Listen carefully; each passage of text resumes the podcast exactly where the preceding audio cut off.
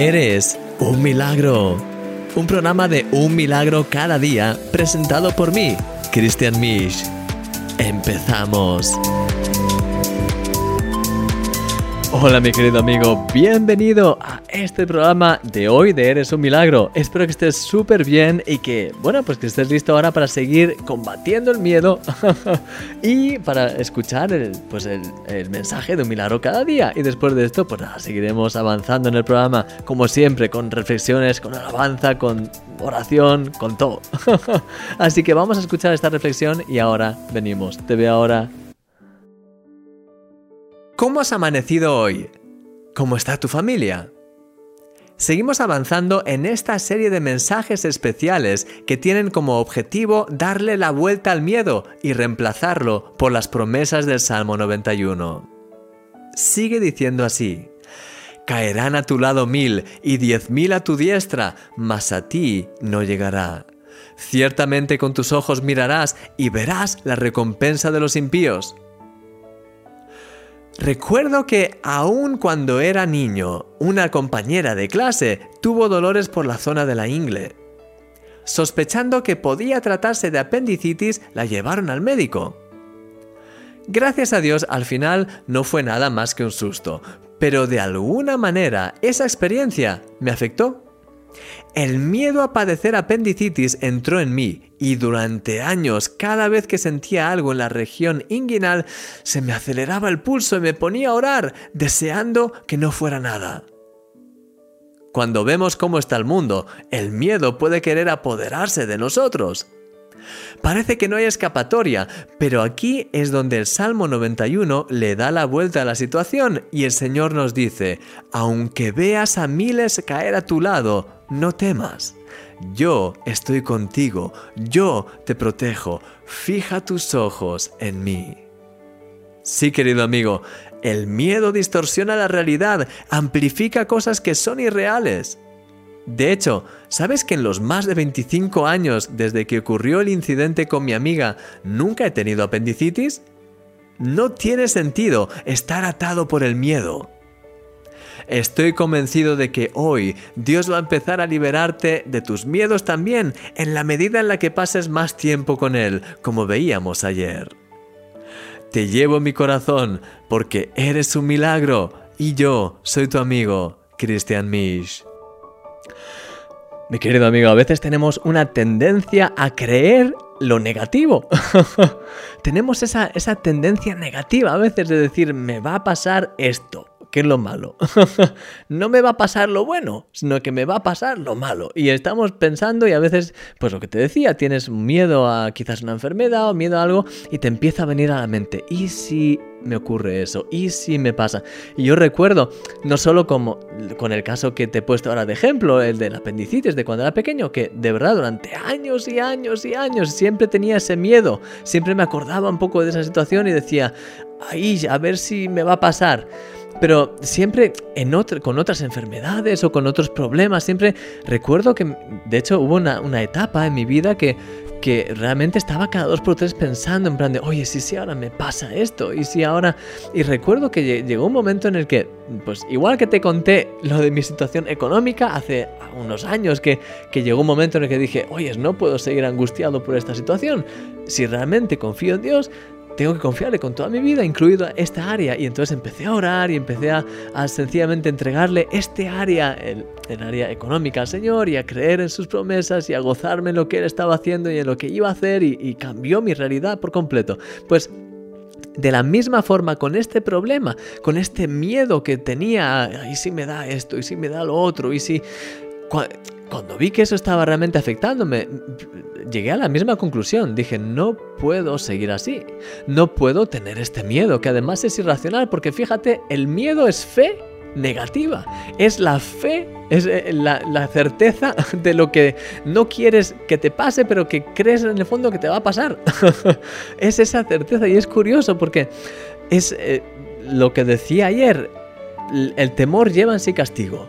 No porque Dios te castigue cuando, cuando tienes miedo, sino que abre puertas en tu vida. Y cuando tú tienes una fe que es negativa, en el sentido de que estás convencido de que te va a ocurrir esto, te va a dar esta enfermedad, te va a dar esto, te va a ocurrir lo otro, abres puertas. Es una forma de desconfianza en Dios y abre puertas a que las tinieblas al final puedan afectarte. De hecho, es muy interesante porque hay un estudio que he escuchado hace no mucho tiempo que analizaron a un grupo de personas que son hipocondríacas, que tienen miedo a que les dé una enfermedad. Y según parece, el, creo que el 75% de las personas que son hipocondríacas después de hacer ese estudio manifestaron la, enfermedad por la que tenían miedo.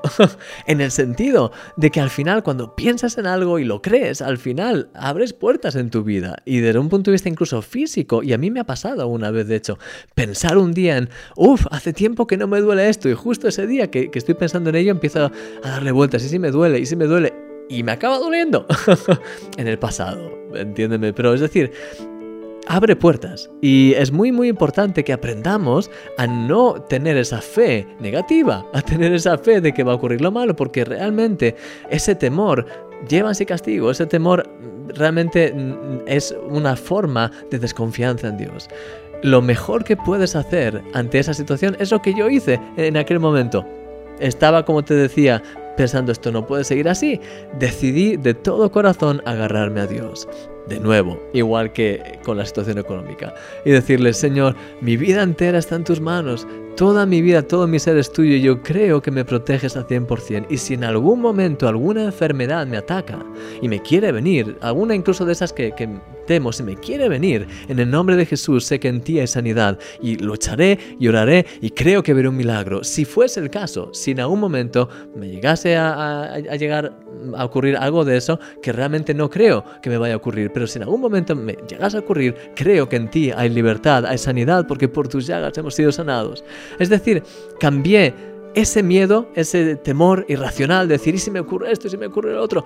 Lo quité de mi vida y empecé a confiar que estaba protegido por Dios, como dice en este pasaje, caerán mil a tu lado y diez mil a tu diestra, y ocurrirá quizás de todo a otros que conoces y que no sé qué, pero creo que de todo corazón a mí no me llegará. Y si en algún momento veo que el enemigo me quiere atacar de, esa forma, voy a luchar contra esa enfermedad en el nombre de Jesús, y creo que en sanidad, y voy a dar todo por mí en el sentido de creer en su victoria y en su sanidad sobre mi vida.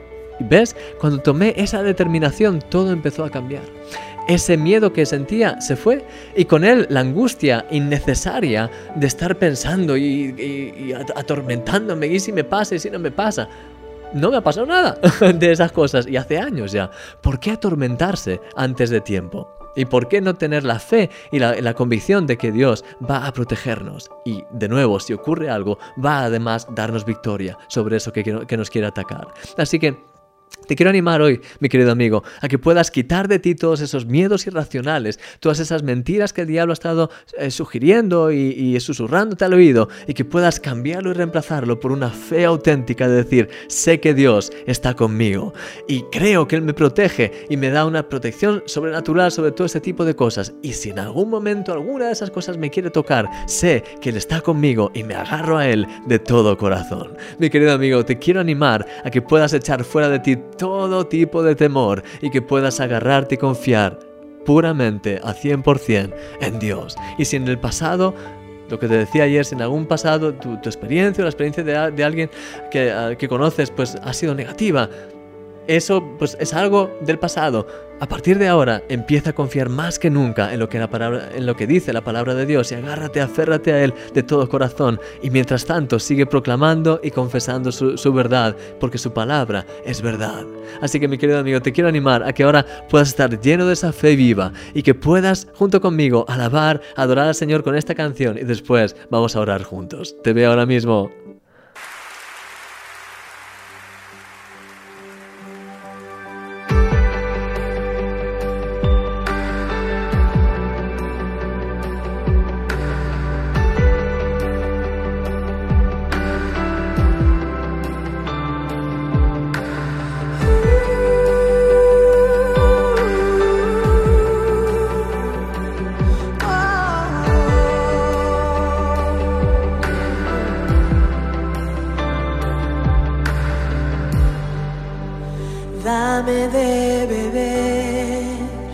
Agua viva yo.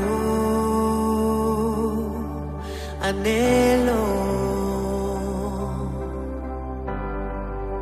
Sacia mi ser, tu palabra